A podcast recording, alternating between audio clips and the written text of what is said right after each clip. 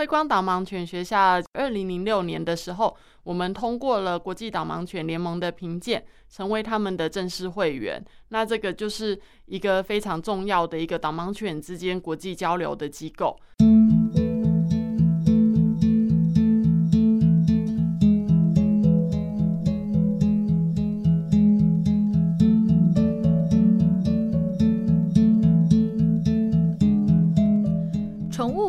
我们身边最好的朋友，不管你的宠物是哪一种啊，每一种都好可爱、好贴心哦。诶，今天要特别介绍的是我们最最好的朋友，就是我们可爱的狗狗，而且还有他们必须负责的职业，甚至跟我们视障朋友很贴切。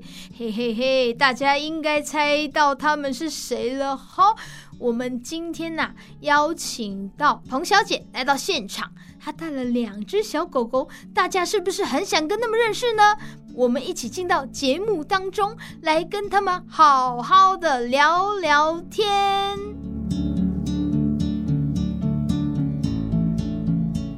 这里是忙里偷闲，我是主持人淘气小杰。哇，今天我好兴奋哦！我除了邀请到一位大美女，还邀请到两位小狗狗，我们就请这位大美女来介绍自己，还有这两位狗狗。Hello，主持人好，各位听众朋友，大家好，我是辉光导盲犬学校教育推广处的小韩。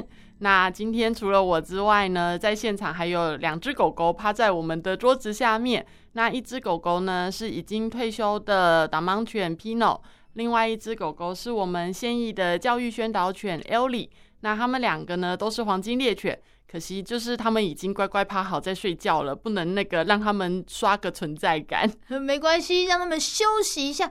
哎，不过我对导盲犬真的是抱持好多疑问，也好多好奇。今天真的是一定要好好的问一下我们的小韩哦，这个机构已经开设了多久啊？成立了多久的时间？嗯我们是在一九九一年开始筹备的，那在一九九六年正式立案，在教育部那边登记为慧光导盲犬教育基金会。那从此之后就开始了，就是导盲犬的服务。在我们完成了立案登记的十年后，就是二零零六年的时候，我们通过了国际导盲犬联盟的评鉴，成为他们的正式会员。那这个就是一个非常重要的一个导盲犬之间国际交流的机构。那它也不仅仅是就是犬只的交流，也会有训练技术的交流啊，然后各地发生的实况训练的方式啊，然后跟比如说像怎么配置更舒服的导盲鞍来帮助狗狗在工作的时候可以更减压，这些都是在国际导盲犬联盟之间会有的一些交流的部分。是哦，我两只手指头跟两只脚趾头一起拿出来算，哎，超过二十年呢。对，我们今年已经成立三十几年了，哇，我真的是要拍拍手。耶，谢谢台湾的民众很支持我们啦。呃，那我想，呃，当初会创立这个协会来，嗯，就是帮助这些狗狗，然后让世上朋友可以去养，或者是帮忙协助，这个是怎么样的理念所种下的种子啊？那我们基金会呢，其实成立的时候，一开始有一个很有趣的故事，是李前总统登辉先生他在美国访问的时候，刚好在路上有看到，就是导盲犬在引导视障朋友行走。那他觉得说，哎，台湾现在当时的交通环境、公共空间也都已经发展的很不错了，那应该可以来引进导盲犬，帮助台湾的视障朋友。然后他就很开心的透过关系从美国买了两只黄金猎犬回来，养在官邸里面。那其实导盲犬并不是天生就会引导视障朋友行走的，对，没错，他们要经过训练才会知道怎么正确的带领视障朋友闪避障碍物啊，找到目标物的这一些专业的训练，然后。所以李前总统的那两只狗狗长大之后就变成了站在门口看官邸的宠物犬 哦，对，那个应该是我们当时非常成功的外交亲善大使吧？太棒了，太棒了！对，然后后来李前总统就发现，哎，不行啊，他自己养绝对养不出导盲犬的。嗯，他就在国内开始倡议，有没有哪一个机构愿意就是来发展导盲犬的这样子的一个对视障者的服务？那后来就由台湾盲人重建院。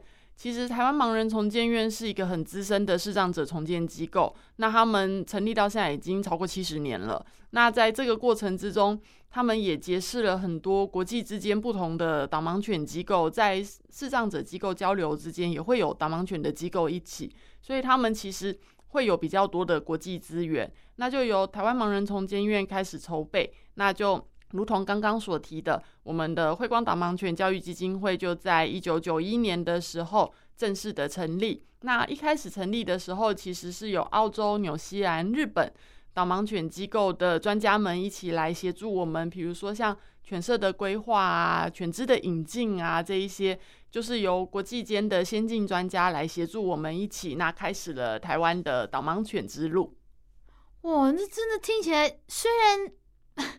那个你讲起来可能一小段一点点很简单，但是我觉得这条路走来蛮辛苦的。对，其实真的是很辛苦啦，因为呃，台湾的第一只导盲犬 Aggy 正式上路的时候，因为它是第一只，所以台湾的民众根本就不认识什么叫做导盲犬。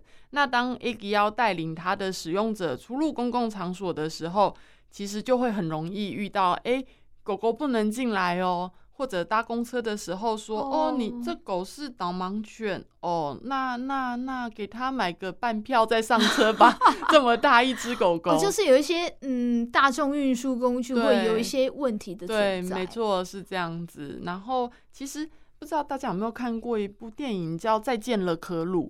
哦，有有有有对，很久以前的电影了。那其实当时我们在成立的时候，我们第一代的导盲犬的犬舍也是由可鲁的训练师来，就是协助我们设计跟规划的。对，那那个时候就是受到了很多国际之间的先进的导盲犬机构的协助。那我们一直在努力，也可以帮助到其他的机构。所以其实像我们现在。之前也有送过三只小狗给香港导盲犬协会，然后也有三送三只小狗给韩国的三星导盲犬学校，来帮助他们在犬只的育种上面可以有多一点的多样化的选择。那狗狗会不会对 那个语言的部分有些问题？呃，起码现在来到这边。说什么嘞？听不懂。对，其实很有趣的是，今天的 Pino 跟 Ellie 都是从北海道来到台湾的。哦，こんにちは。对，他们以前是樱花妹，现在是台妹了啦。真的。对，那我们在导盲犬的训练之中，目前在慧光这边的话，我们训练会使用中文，但是。 哦如果说这只狗狗是要送出国外国际交流的狗狗，哦、我们就会用英文，对，哦、就会用英文来教学。那为什么我们自己本土的导盲犬变成中文的训练？其实也是因为我们的视障朋友来申请的时候说啊，用导盲犬还要学英文哦，这么麻烦。然后他们就会说，哎。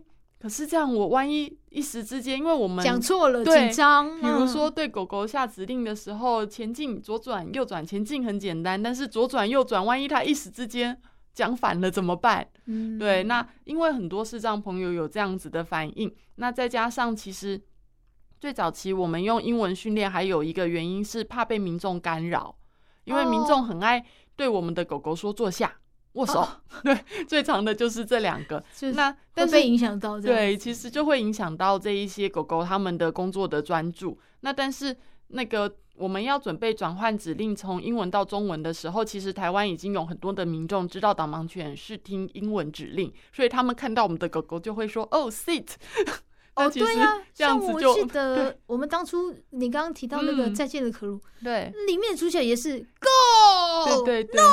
哦，我说啊，这么系列，对，所以其实后来大家都知道导盲犬用英文指令了，那这样其实对于我们一开始使用英文指令的这个初衷就已经没有什么帮助了嘛。那再加上我们过往的导盲犬的使用者们的回馈，让我们觉得说，哎，如果改用。中文指令的话，可以更在地的为台湾的视障朋友服务，那应该是一个不错的选择。那尝试之后发现，哎，真的很不错，然后之后就改用中文的指令。嗯，对。那当初刚刚有听到说犬种有拉布拉多跟黄金猎犬，嗯嗯、其实他们是不是刚出生就有一些必备的条件或者是挑选的条件呢？嗯，其实因为像我们导盲犬使用最多的，在台湾九成以上都是拉布拉多，那再来是黄金猎犬，嗯、那也有黄金猎犬混拉布拉多的黄金拉拉。那其实为什么会多使用这两种犬种为主？其实是因为它们的个性比较容易训练成功。对，那导盲犬的拉布拉多跟黄金猎犬，其实它们都有在导盲犬的血系培育了至少八代以上，然后确保他们没有攻击过人类的记录。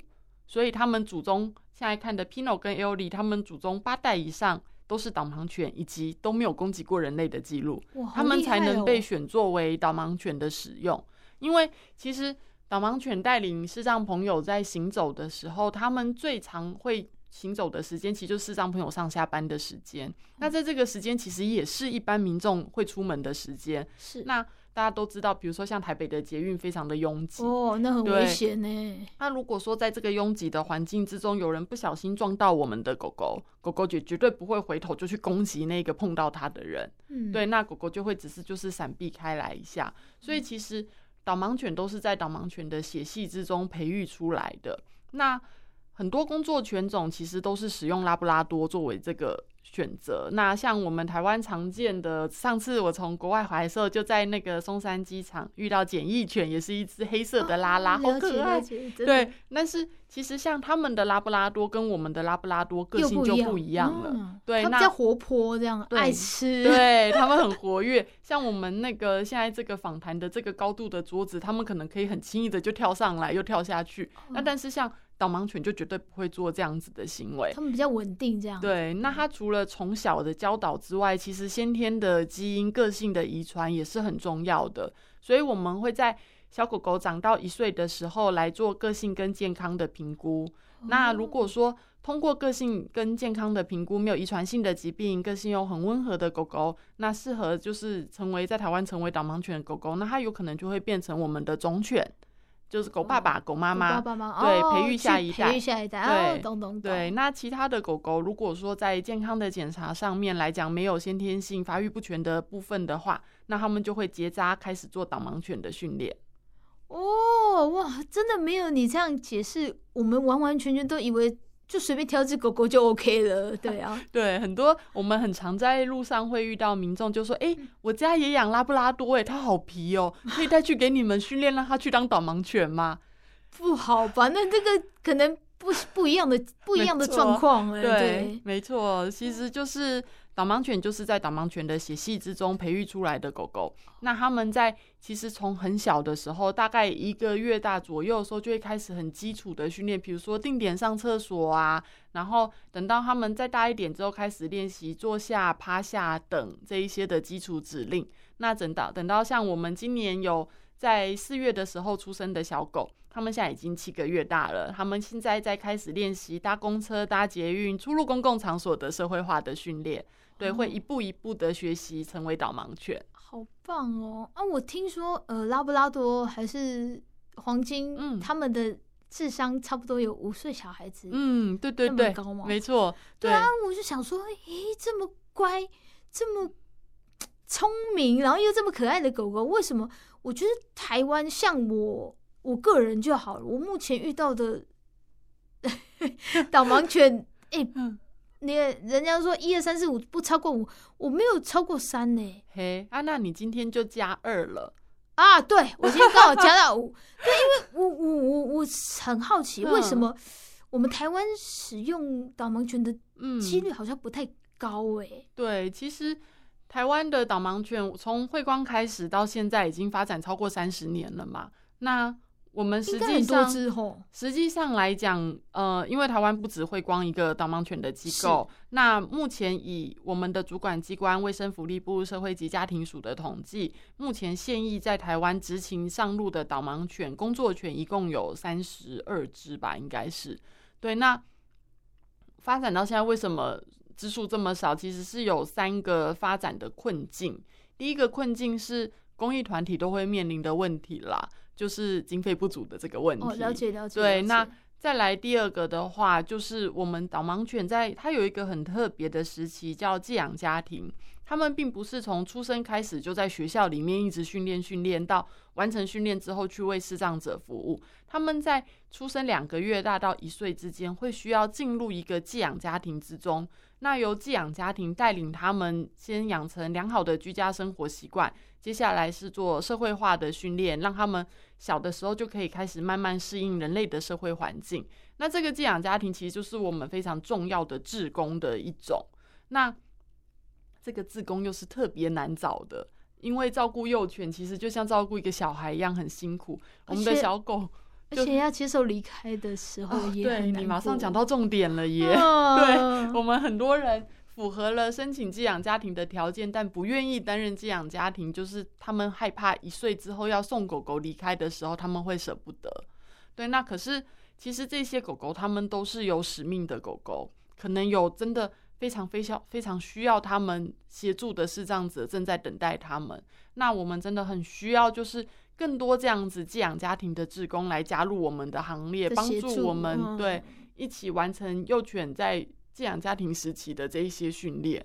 那再来发展的第三个困境，其实 也是应该是台湾所有人共通的困境，就是我们的道路太复杂了。对对，对，这个真的是一个非常重要的环节，真的。就是不仅仅是行人的地狱，对导盲犬来讲，其实真的也是地狱，对地狱等级了啦。因为我之前走在人行道上，嗯，说真的，那些导盲装破的破，对，裂的裂，对，其实他们只是过一些公安吧，对，他们不会再去做维修，而且他们在铺设的时候，其实很常是铺错的。哎、欸，真的有，我分享一下，我在嗯。某一个不要讲太明了，某一个呃火车站。好，然后有一天那个志工很可爱，嗯、就是说：“哎、欸，你都走楼梯，不然来走一下电梯吧。嗯”我说：“好啊。”然后就走走走。哎、嗯欸，地上有导盲砖呢，你可不可以跟着走一个走一下给我看看？因为我很好奇，就